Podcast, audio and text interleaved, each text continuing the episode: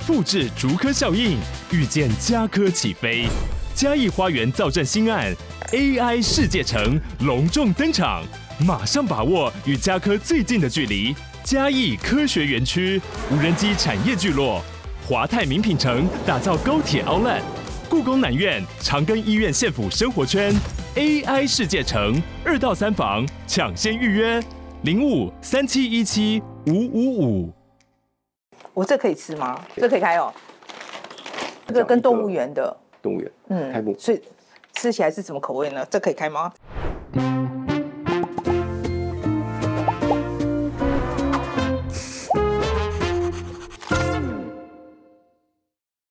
我是艾斐，我是吉娃娃，欢迎收看《匪夷所思》。好，那今天阿姨想知道，其实是一个特别企划啊。我先讲，这绝对不是叶配，OK，真的不是叶配，这是呃，就是我们因为这个中元节嘛，好的关系，最近一定大家看到很多人在拜拜，对不对？好，那我们的敲边鼓就跟我们说，哎，我们来做一个中元节的特别企划哈。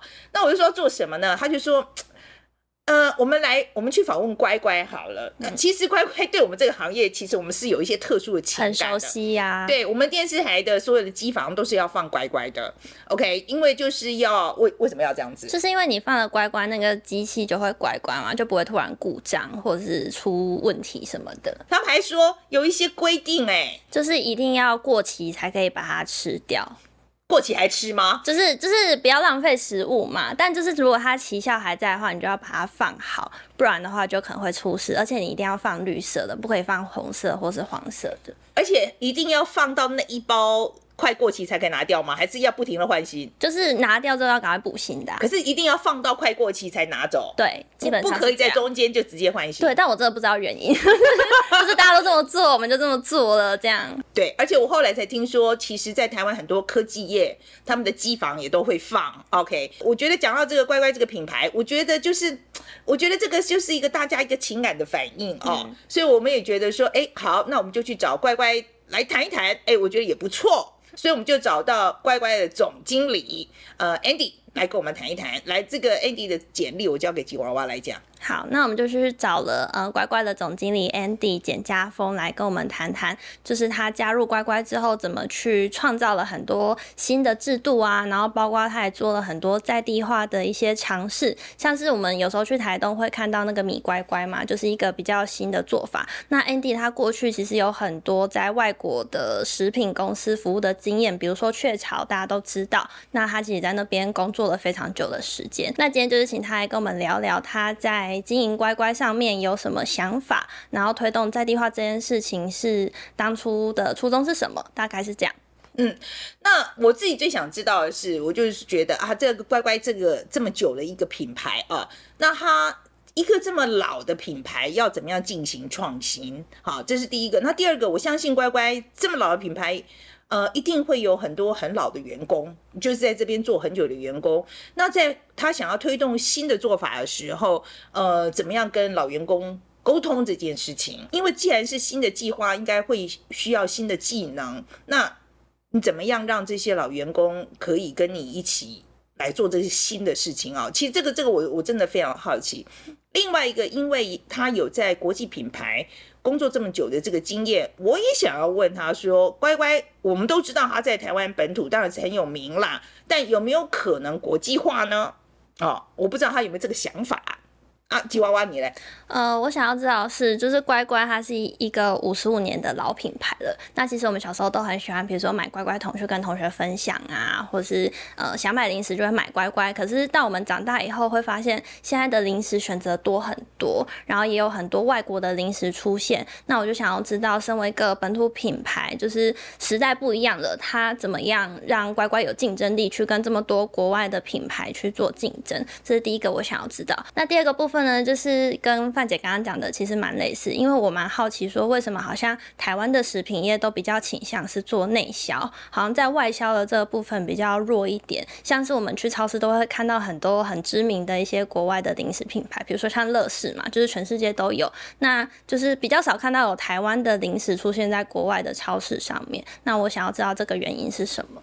而且我们知道，就是乖乖，虽然现在那个很多很多各式各样口味有没有？什么石斑鱼啊，什么樱花虾、樱花虾哈，或呃，哎，其实他们都是跟很多地方的农会合作的。我其实蛮好奇，就是说，呃，他这个研发的过程要怎么做？然后他们跟农会之间怎么合作？因为我觉得在地化，呃，使用我们在地食材这个事情，不是口号。哦，就是说，我觉得他怎么样把它变成一个从真的一个农作物，然后变成乖乖啊，这个这个这个过程是怎么做的？其实我非常好奇。那我们今天就来听听 Andy 怎么说吧。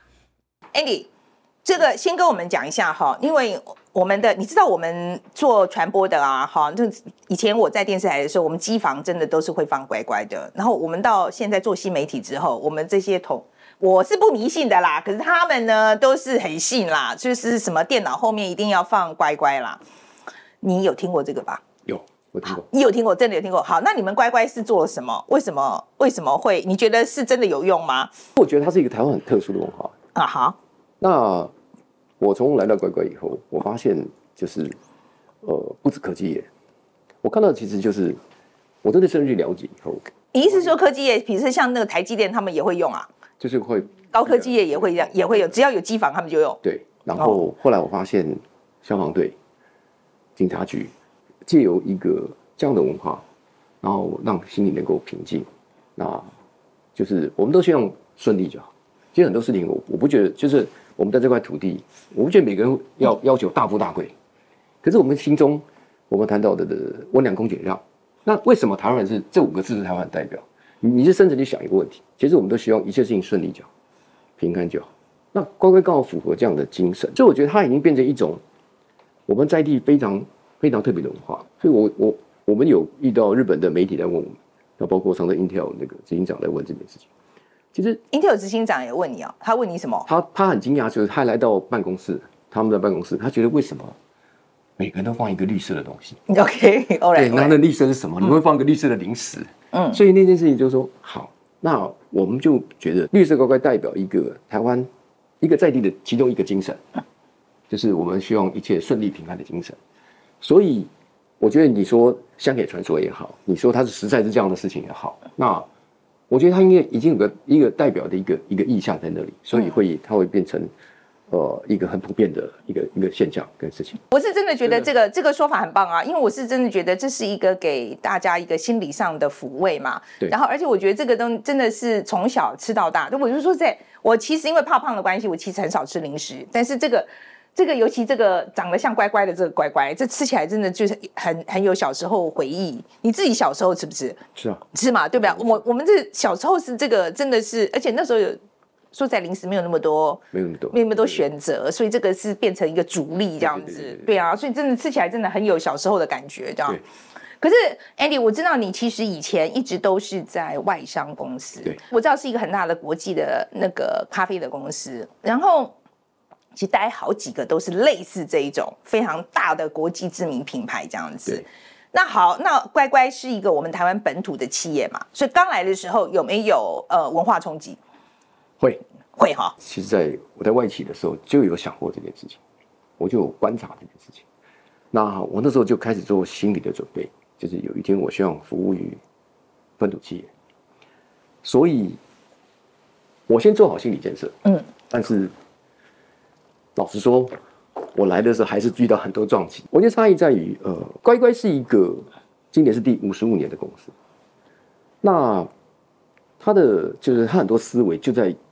台湾这块地方，但是呃，以前当然是家族的经营。我觉得这中间的差异是，当家族经营之前真的是很认真，因为乖乖的创办人是一个，就是廖先是一个，就原来是药厂的老板，所以当时做出来，在那个年代，他是用非常好的这个品质跟跟思维，就药厂的思维去做。可是呃，他品牌做起来以后，那后面比较可惜，后面经营变得很保守。那很保守，以后就一路到最后由就是三 D 集团接手。但那这公我那时候的研究，这过程的差异是因为市场一直在变化。可是当你在吃品牌这个名字的时候，你没有去拓展，你没有去延伸的时候，它慢慢就会被淹没。因为呃，快速消费品它不容你停停在那里。那呃，所以那时候在三地集团希望呃有一个它很创新的精神。包括当时创办人这些，就是食安这个对品质要求的这样的想法，那融入到这个团队的 DNA 里面，在组织里面，但是组织产生冲突，因为既有的组织他会觉得我过去这么保守，那我在外企就是我们叫做积极战斗型的，那我们一路就是所谓的积极战斗型，我们不容一天能够停滞。突然间你到一个团队是很保守，停在那里很久，那这个落差。刚开始，我想两方的冲击都非常大，都非常大。可是，呃，我觉得那个时候，我想一个问题：今天就是因为过去你这样的保守，让你在市场上衰退。如果你要重新站起来，组织文化必须重新建立。嗯，所以我第一步就是要把新的组织概念跟组织文化重新建立进去，进去，重新打造了这个团队。那这个东西其实。我必须感谢我的团队，包括我们的这个老板们，就是对我们授权。因为这个刚开始，应该说大家都很辛苦，才慢慢让他就是彼此取得共识，去走出来。我想要先倒回来讲一下哈，我知道其实台湾的零食业呃竞争非常激烈，对，对不对？可以跟我们讲一下说有多竞争吗？我讲很简单的问题，在早期可能乖乖的成功，也在于当时台湾的经济。跟那个年代，你的选择不多。这样十年前就好了。十年前你在市场上不会看到很多日本、韩国的东西。现在不要说日本、韩国已经很普遍，泰国、越南、马来西亚都进来了。他们的人口没有变，就这么多人。那我们还少子化，小孩越来越少，可是选择越来越多。那你就可见那个竞争有多嗯，好。那我们现在讲，就组织上来讲，你现在要说服，比如说你是要整个重整，对不对？呃，你觉得在说服老板比较困难，还是说服老员工比较困难？因为呃，我其实说在，我自己的经验就是说，在改要做大变动的时候，我本来以前就觉得说我跟老板讲好，老板给我全力支持就没有问题。后来我发现不是，真的不是，真的不是，因为我就说，我觉得。我觉得我只是在你习惯的作业的方式里面，我卡一个流程。其实后来我才发现，说它整个都乱掉，所以后面下面后来其实是后来下面的员工受不了。对，我不知道你的经验是什么。我觉得我们之前接受的训练是一个专业经理人，你要看到问题，自己找到问题，解决问题的方式，甚至找到机会。所以我们无时无刻被训练在做这种事情。那那就是我们在生活中的 DNA，就是我把它当做一种乐趣。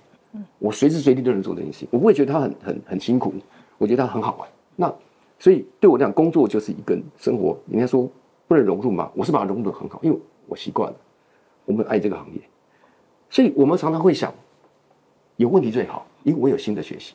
回过头来，在一个僵化的组织、保守的组织，刚好相反，他们他会问你，我记得我刚来的时候，我一问，人家问我问题是什么，我我我真的很惊讶。怎么会倒过来问我问题是什么？当我讲出问题的时候，下一个问题，那怎么做？第一步怎么走？整个团队问你这个问题的人就会思考，为什么会发生这样的事情？嗯，是我开始去分析、去了解，甚至去访谈。我开始做痛点分析，了解到这件事情后，你要他认同你，你要引导他，知道你要这样做。该怎么做？我相信哈，尤其像真的这么这么老的品牌，一定有很多是做了一辈子的员工了哈。我觉得像我们年轻的朋友，他们是网络世代，他们就是出生在他们从小就开始用网络。可是我们这个年纪他不是嘛？你懂我意思？然后这个东西，我觉得他怎么学都学不会。你们没有这样的事情吗？有。那怎么办？我举个例子，我有一个员工，他他连电脑都不会，他的方式真的很认真，因为。组织在改变，他工作时间非常的长，那礼拜六都主动来加班，可是他做的效果就是跟别人差不多，甚至别人的九九成，因为他电脑弱。我就来沟通上的问题是说，我回到一个问题是，你有没有用手机？我就问他，有。二十年前你有用手机吗？没有。那你为什么要用？你可以不用啊。那你用手机是不是可以学习？我开始引导，是啊。那你为什么要？你你现在愿意用手机？你为什么不会用电脑？第二个问题，你没有用 Line？有，那你会学习 Line？你会学习手机？但是你不学会用 email，嗯，它是一个冲突。所以我说，你不要把这个当做一个工作，你想到那是一个技能，那是一个深层的技能。我开始引导这个事情，我回到最简单的过程，然后我举这样的例子，说那你要不要试着去做？那再来一个，其实你可以省下很多时间去陪家人。嗯，你为什么会做那么辛苦的事情？只为了，也许你学这样的东西，他只要花你半天。那我举我自己个人的例子，嗯，我们的年代也没有电脑。PPT，知道吗？真的，我们刚开始是真的没有电脑的，OK？真的没电脑，也没有，也没有手机，也没有，OK？对对，那个手机那时候跟水壶那么大。呃，我那个年代连水壶都还没有。真的，对，是不是？对不对？就真的是这样嘛？只有电报。哦，对啊，你是啊，那你还比较年纪 大一点，传真机的时代，有有一点。嗯，所以我就举那个例子，我说我们这里没有啊。我觉得那时候简报不是 PPT，是那个透明的 transparency，然后写写了半写错还要重写。嗯，对吧？后来要擦掉，我们也从这样过的，所有人都能这样过来。那其实才开始会 Word、Excel，就才有 email。我把我们的学习过程讲出来，我说我们每个人都这样做，只是你把那段时间放掉，没关系，你还有时间回来。如果你不回来，你不管在哪里，你都跟不上时代。我在讲第二个问题，老员工，我说那如果你的小孩也跟你一样不学。他未来怎么办？因为他可以学你啊，因为你是榜样嘛。你个人就是一个父母，就是个榜样。你小孩怎么看？你可以，他也可以。因为这个不是工作中强迫你会，而是你就在这个社会里面，未来要生存的基本工具。那你要不要学？我把问题丢给他去思考，让很多员工开始去 catch up。那那这个变成说，不是公司给你压力。是你在这个社会要往前走，你的基本生活技能，你也需要，你至少要学会这个吧。嗯，那这个东西其实如果突破了，就可以谈第二个问题。你既然这个能突破，你也知道公司要改造，你要不要做第二个改造？所以这个用一种，我觉得在里面一个传统或比较僵化的组织，你没有办法，你知道你的目的要达到哪里，可是。嗯，我觉得不同在于，你只能一步一步去引导，去调整到那个位置。这个我都同意，我都同意。可是我就觉得，第一个沟通成本很高，不是吗？是，对沟通成本很高嘛。第二个，我顾问年轻人又便宜又好。对，这个问题我也拿出来。我觉得我们就不要避开这个公司要改造，我没有那么多时间让他面对第二次冲击，我不容许这件事情。所以你最后还是回到一个很现实的问题：目标导向。时间到，我只能提早达到目标，不能延后达到目标。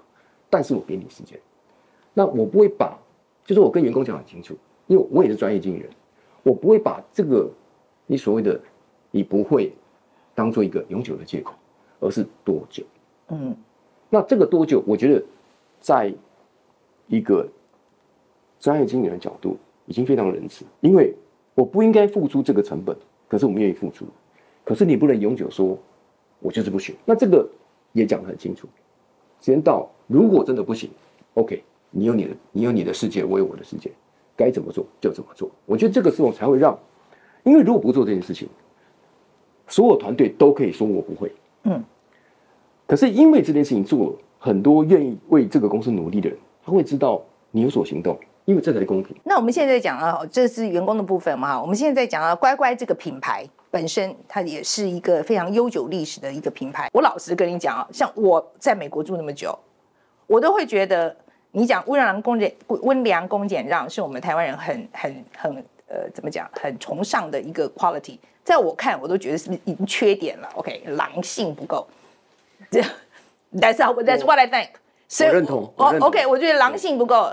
然后比如说小孩，我不要他乖，我真的我不要我小孩乖，我就是要你精灵古怪，我觉得你才有各式不一样的放，就是不一样的想法嘛。所以我觉得老的品牌它有它的优势，但是我觉得它也有它的劣势。所以你进来，你你你要怎么做？我先回到我刚刚谈的顽强恭解药。嗯，我觉得，呃，因为我跑过两个山地，我常常告诉我自己，我的内心中维持着台湾人的精神。温良恭俭让，但是我在做市场，我要比对岸的人更狼性，我才能够成功。所以，我觉得这两个是相容的嘛？我我先解释一下。OK，为什么我说它能相容？我想过这个问题。嗯，我我包括我我教我的小孩也是这样，就是你要知道温良恭俭让，让我们有台湾有一个很好的社会环境，大家彼此会和善的对应，会礼让，然后我们非常有礼貌，但是不代表你在市场上你可以这么礼貌，因为你一定会输。我的态度是这样子，所以我讲温良恭俭让指的是生活中的温良恭俭让，代表的是你跟同事的相处，你看事情的角度，但是你在做市场的时候，你要变成一只老鹰。我常常讲，你要从鸽子瞬间要变成老鹰，这个老鹰要是最凶的老鹰。我觉得在之前公司的训练，包括我到了两岸，我我最记得这样的精神。我为什么会去阐述？就是我最记得，我每次飞机只要到了这个首都机场一 landing，我就告诉我自己，我不但要当老鹰，而且要当最大的那一只。可是每次到了那个桃园机场一 landing，我就说我要回到一个很让我很舒服的一个世界。所以这就是我这样的训练，让我自己觉得蛮融洽的，蛮蛮适合的。嗯，这回到这样的精神，回到了当我来到了。乖乖这样的公司，我就在思考，你如何从一只鸽子变成个老鹰？因为在过去这么多年，它经过这么大的冲击，然后最后转给三 D 集团介入，要改造。如果你还是维持一只鸽子，你有一天就是麻雀，最后这个品牌不见，它就不见。可是这个在地的东西，我觉得我们大家都希望它能够长久。所以我常谈，过去的五十五年是因为台湾的社会在当时。让你有这个五十五年的荣景，那你怎么走下一个五十五年？你必须做更大的改变，让乖乖这样的产品深入到每个角落，然后最后才会谈怎么做。因为如果你只谈既有这些东西，它就是我小时候吃的，然后它代表什么？所以我当时来的时候，我就想过，乖乖其实上它是一个平台，它不是一个零食。我们开始在做这样的事情，我把它变成一个平台，什么平台？他现在是在地，我就是在地，所以我开始寻求在地化。我开始在想我的合作对象。其实我们那时候坐下来谈，我们花了，我们走一条，其实我们在走一条最辛苦的路。为什么？但是我觉得那是我自己觉得那是最扎实、最在地化。我当我们在跟各地的农会与会谈的时候，你想一个农产品要变成一个零食，然后下来要谈什么？刚开始大家就坐在那边，就是脑力激荡的坐在那边大眼瞪小眼，因为大家有很多。想去达到的目的，不不知道怎么做。我们从这样开始。你刚刚讲平台是什么意思？平台就是你任何人有思想，希望发挥去，嗯，譬如说你想去 promote 你的农产品，你都可以来讨论。其实，在农的农民都有农会，都经过与会，在很多地方都有非常好的东西，但是他们也想让大家知道他这些好的东西是什么。可是，呃，毕竟他们的有些行销的区域有限，知道的其实不多。所以他们还在一个一个循环里面，农民种的很辛苦，农会希望把东西卖出去，可是他遇到很多瓶颈，但是谁谁能够帮助他？那他要变成一个什么样的销售管道？怎么样把他这样的故事讲出去？他们其实都有遇到很多这样的瓶颈，有些农会很小，有些农会也没人在意，可是农民还是很辛苦在做这些事情，很认真在做这件事情，所以我们会愿意来讨论。我怎么讲你的故事？我怎么说出这件事情？那才会谈怎么做。这就是我们要要做的目的。我们举个例子好了，哈，这个是孔雀香酥脆嘛，哈，这个我们小时候也都在吃的东西。可是今天这个吃起来，它有虾，就是一一个对，就是有特殊的虾的味道这样子。然后我看这上面写樱花虾口味，所以这个这个故事跟我们讲一下好了。那时候在做樱花虾的时候。我们发现，其实那时候是我们发现一件事情：樱花虾炒饭，很多人都吃过，觉得到处都是，就一个很平凡的东西。可是你真的去看樱花虾，是全世界只有两个地方有，一个是台湾，一个日本，它非常珍贵，它是屏东三宝之一。当地的会花的，包括政府花了很多努力去保育樱花虾。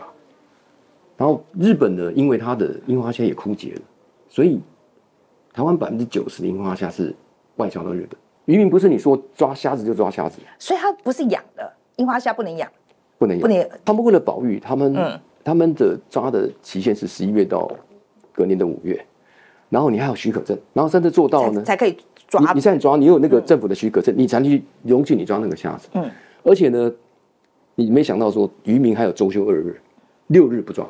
嗯，就是为了让这个虾子能够永续。有一次他发现雌虾太少，就是母的虾子太少，他们就停抓七天，就是为了这个樱花虾能够永远的永续的抓下去。那我们就想说，这么好的故事，就这么珍贵的东西，我大可做一个。其实，如果做一个香酥脆虾子口味，它就是这样子，就是一个口味。那我们要走另外一件事情，就是当你买那包零食，我后面写的樱花虾的故事，你开始有兴趣跟你跟朋友分享的时候，你开始谈樱花虾原来这么珍贵，我觉得那就值得了。为什么？因为你到了屏东，你到了东港，你的你的感情会不一样。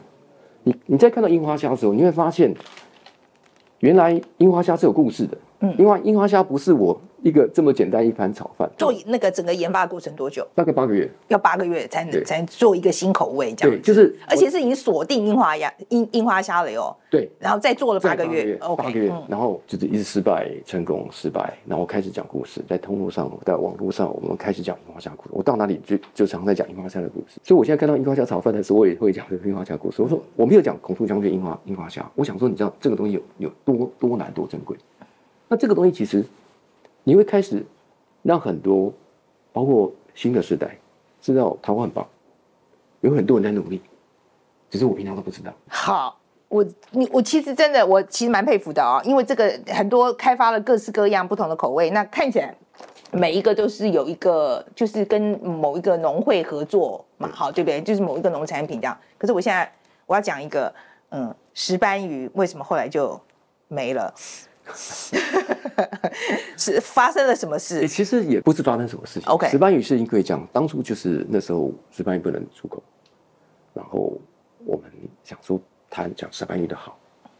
哇，石斑鱼是一个很一个我们在研发上遇到最大障碍的这个过程，但是我觉得我们学到不少，因为石斑鱼这么大，乖乖这么小，这个石斑鱼这样子变成这样子。哇，那时候看到那些鱼的时候，我想这该怎么做？刚才大家都没有想法，可是我们很想，因为那个时候平头石斑鱼不能出口，我们都很想讲它的故事，所以我们有时间压力，所以我们后来拿了石斑鱼，花了找了很久，把它做成干燥做成鱼粉，然后再做成这个这个这个乖乖把故事讲出去。刚开始做出来的，我觉得那个产品打开以后，大家落荒而逃。为什么？因为腥臭味太重。哦，真的吗？刚开始那个那个鱼腥味比较重。做实验的时候，大家一闻到味道就是，嗯。哇，这东西怎么卖啊？好，又开始调，又开始调。可是时间压力很大。我，那时候我们的行销研发单位很辛苦，不断的、不断的去想怎么办，然后做出来。但是后来为什么没有？因为我们开始在想，我们石斑鱼之外，我们还可以做别的。就是屏东不会只有石斑鱼，屏东还有很好的东西，还有很多农会有很好的东西。所以，我们一直把它故事讲出去，大家都是认同了石斑鱼。当然，也不是透过乖乖，就是有很多人在捧红石斑鱼，很多餐厅在卖石斑鱼排。我觉得我们阶段性任务到这里，我们还有要去努力去做别的别的市场、别的东西，所以是暂停先放先放着。对，OK，好。我我现在我我这样讲的原因，是因为我觉得呃，企业能够试错。的这个能力其实非常的重要，对，所以在开发就是这些产品啊，基本上你们就是找到一个农会，然后你你认同他的产品之后，然后你们会去开发一个联名的商品嘛，哈，就一个联名的乖乖这样子。那但我觉得有失败的商品，这也没有什么啊。这个我觉得你做这么多款，一定也有一两款可能不卖的，比例大概怎么样？应该是七成三成。OK，我觉得刚开始我必须老实说，刚开始大概是。倒过来，应该四成六成。我刚才失败率真的很高，然后有些味道也特别奇怪。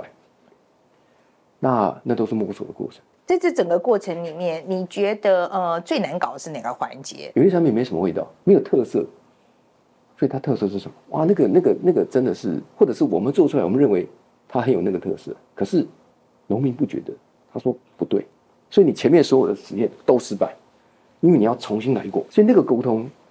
很长，因为毕竟农民有这么大的话语权哦。因为我们希望他们认同，因为当你今天，我不希望就是一个我们觉得好啊，你觉得不好。因为当你变成伙伴的时候，就大家觉得，嗯，我们一起做，就是说你要得到一个成功的案例，农民也觉得，你看看那那是我们种的东西，我们变成这样子，我也认同那个味道。我们在一起是合作伙伴，我们大家一起来看这件事情，这是生产线的不同。我经过高温烘焙，有些东西就味道就不见了，那你要拼命加吗？哇，那个东西变很贵，或者是那个产品本身就有一些它独到的地方，甚至有一些我必须要放弃，因为真的做不出来，就是失败又失败，做不出来。那你你给乖乖这个品牌，你画的愿景是什么？你将来希望它走到哪里去？我希望我希望它非常的就是我们常谈到，就是乖乖是一个你从小长大的好朋友，就是我们这句话就是上面写的，我的乖乖无可取代。那要真的做到无可取代，他在。在这块土地的心目中，就像我刚刚谈到，它那个平台，呃，不止跟我们现在不止跟农业合作，我们跟餐厅合作，那我们跟各行各业合作。跟餐厅怎么合作？我们把餐厅里面呃这个你可以拿下来，有可以讲的吗？可以可以可以哦。餐厅我们把餐厅里面最有特色的菜哦做出来，所以这个是跟一个餐厅对合作啊。OK，然后就做一个，他把他每个餐厅他有一个，把他的他的最有名的菜对。哦，做成这个样子，All right，那他说他就可以在餐厅里面卖，说我有卖这个东西，他也该市场上让大家知道。我们美国时间可以发展一个口味吗？你觉得？所以我们的品牌叫做美国时间，就有可能发展一个，我觉得这很有趣啊，因为这个就是跨界嘛。对不对？你把乖乖，然后跟你，你完全是跨界的，就所以创意就变创创意在这里就出来了。其实我们不止跨到这个，我们有这可以开吗？可以，可以开哦，可以开。试试看。那还有二零退散，是和牛哎，和牛咖喱，好奇怪。还有，嗯嗯嗯，有咖喱味。那这个是跟二零退散跟谁合作？二零退散，台南台南市政府合作的。哦，OK OK。这是文化，嗯，这是动物园。OK，这台节电，对呀、啊，好可爱哦。我没有想过乖乖可以，我老实说，我不知道乖乖有这么多口味，而且我觉得这个真的很活，因为你就跟你的伙伴是什么，你就有一个新的，你就有一个新的创意的激发，非常有趣。可是你这样生产线不是很复杂吗？所以我要重新建立观念啊，我要重新开始安排我们的产销协调是，以前大概是一个月一次，现在是。每天至少一个小时在谈产销，嗯，就是我要把我同步要把产销做到效益最大化，所以我们沟通是非常频繁的，每一个环节的人都要合作、认同，然后你才能做到这个。那这谈到新的组织文，就是从一个很传统的变成灵活性的，所以我把毅力丢给他们，是不是他自己会学习？他才开始会想，他甚至很多员工会主动。礼拜一早上就说：“总经理，我觉得我想到是一件什么事情，我可以去谈。嗯”我说：“去啊，任何人都可以谈。我们公司任何员工都可以谈。你要觉得可以做，我们就来谈。因为我就是一个平台，嗯，我不是一个临时公司。那这样不是？呀，yeah, 我觉得你这个很厉害，蛮厉害的。因为如果说有还可以配合，就是各各行各业要做行销的话，嗯。”对啊，蛮厉害的。然后，所以将来你觉得他将来好了？我我回到我原始的问题，你你对乖乖这个品牌化的将来的愿景是什么？我我希望不止在台湾，我希望能够，因为其实已经得到呃有些国家在问，那我希望他们走出去。那走出去，我觉得这是一个另外一个议题。因为我那时候常在国外跑，就是之前公司的关系，我们很多人都想做外销，我希望乖乖的外销。可是我有时候站在国外的超市，我心中有点感慨，因为。第一个，我一般看到很多东西都在亚裔超市。我相信你说在美国看到，嗯嗯嗯，很多也是对岸开的。我们再回到另外一个问题：为什么？为什么我的东西只能在这里？然后你要跟所有亚裔的国家竞争，有内地做的、台湾做的，然后呢，不都一样？那你是一个外国人，你会买吗？这是个问号。我如果你在美国，我相信你可以看到，嗯，你要进主流的。你为什么没有进到主流？你永远在亚裔人口、亚裔市场，那我要怎么走出去？其实我回到另外一个问题，因为我在这个行业这么久，因为第一个他不知道你是什么，第二个每个地方就在美国酸甜苦辣都不一样。我现在美国人吃的巧克力的甜度跟台湾甜甜度就不同。你知不知道你最好的东西，他不见得觉得你是最好，所以他当然不会去采购。他不了解你有什么特殊性，那他为什么不买 local 的就好？所以你最后还是回到亚裔市场。买的还是原来可能在亚洲就知道你这个品牌，所以你只是在延伸这样的生意而已。你走了一个船运花那么长的时间到那边，就做了这件事情。我因为前面公司的训练，我们去国外会观察这个事情。你有没有让他知道你的东西会让他很喜欢？是你要做到本地人很喜欢。那本地人很喜欢，他有他对食物的那些喜好，酸甜苦辣的要求。先不谈包装，那先做到这样的东西，因为我有这么多东西，我就可以去试，然后找出我的特性，而且我又是用很在地的东西的时候，我第一个可以谈台湾的农产品、渔产品，就是农业渔业有多少特色，我我我有理由可以说，我可以把这样的精神丢出去，我可以带动这样的声音，再来我可以讲我产品的特性，如果我又能做到符合你当地人的口味，我觉得那才是一个食品公司可以走的下一步。而不是我单纯的就是好，这东西不错，好吧，外销。然后呢，然后就这样子。那这是我我我为什么让告诉我团队，你要出口到哪里？我常问这个问题。那为什么他要买？如果你讲不出来，那你会做这做为什么要做这件事情？你了解了吗？那就是我在想的下一步，就是国际化三个字很简单，其实很难。之前有一句话我们一直在讲，越在地越国际。你同不同意？我觉得我只能同意一半，因为你在地有很多很好的东西，你希望发扬光大，让所有人都知道。可是另外一半是，他真的会接受吗？就刚刚我谈到我一个问题，美国那么多巧克力，台湾为什么不见人接受？因为他在当地很有名，可是好甜，其实就这么好甜，我甜到受不了，吃不完，我就不会买。可是他他非常在地啊，那那你能接受吗？这就是你，这就是这有时候是冲突的。所以，也许他调调整的甜糖度就 OK 了。但是，你回到一个问题：当地那个做巧克力的公司同不同意改变那个甜度？因为这是我一百年来的这个甜度。嗯，那又是另外一个冲突哦。因为这是我们这是什么？这个公司的精神，我们不能改变任何东西。好，就产生冲突。所以，我为什么只能同意一半？我我的理论是这个。我觉得就是说，你一定要在消费者，就是不管你到哪一国去都一样，你要在消费者的角度来看，我为什么需要这个东西。而不是一直说我这个东西很好，我觉得这个要倒过来。可是我觉得，我常常听到台湾的朋友在跟我讲的时候，我就想一直在跟我讲，我们这个东西多好的。我说谁要听你讲这个东西？No，你应该先去了解他要什么。其实我我常常讲一个形容词，参考。我曾问在座各位，全世界最好喝的咖啡是什么咖啡？你知道吗？I don't know，我不晓得。消费者要买的。哦哦，OK，就是有理啊，对对对对对？对对，什么咖啡不重要，嗯，他要买就是最好的，嗯嗯，可是不用管来源，所以那就是一个在这个行业里面要去认知的一个问题。我就用这个理念在告诉我的团队，那是重点。今天非常谢谢 Andy 跟我们谈这么多，对，很高兴这个，嗯，我希望乖乖真的很很快会国际化，我觉得你们很有机会。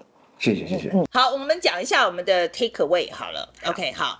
呃，吉娃，你先讲好了。嗯，我今天最大的收获就是他在讲那个怎么把石斑鱼口味的乖乖做出来的那个过程，我觉得超有趣的。因为那个石斑鱼就很巨嘛，然后你要把它缩小成一个超迷你的乖乖，然后他们中间不是还就是测试，就是研发的时候测试了很多次嘛，就是要试那个口味啊，然后鱼腥味很重、很臭什么。我就觉得他们真的下了很多功夫在研发，就是这种在地化的口味上面。而且我们那天去办公室，不是看到后面全部都是他。他们一些客制化的口味，就是有超多，还有什么牛肉咖喱之类的，我就觉得感觉一个传统的食品厂花这么多心力在开发新口味上面，我自己还觉得还蛮佩服，因为感觉就不是很多传统的工厂会想要做的事情。对，我觉得创新精神不错啦，哦，而且真的有很很努力在执行。那你觉得那个牛肉咖喱真的有好吃吗？我觉得我只有吃到咖喱，没有吃到牛肉，没有和牛味。我觉得的和牛味，我我也不是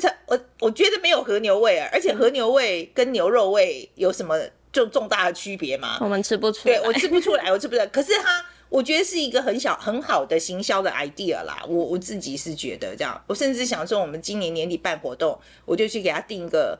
而且我要叫坏坏，我不要叫乖乖。我比较很不满乖乖这个，我就不是，我就觉得，我就觉得，呃，温良恭温良恭俭让这个 quality 在现代的社会里面，我觉得应该退流行了吧？我我我自己觉得啦，嗯、哦，OK，好。那另外一个，我觉得他今天讲的，我印象很深刻的是，他跟老员工在沟通这件事情。我相信，我觉得我们台湾很多传产，尤其是这种老公司啊、可能都有这个问题，就是这个老员工在这个公司贡献了这么久，他真的一辈子都在这里。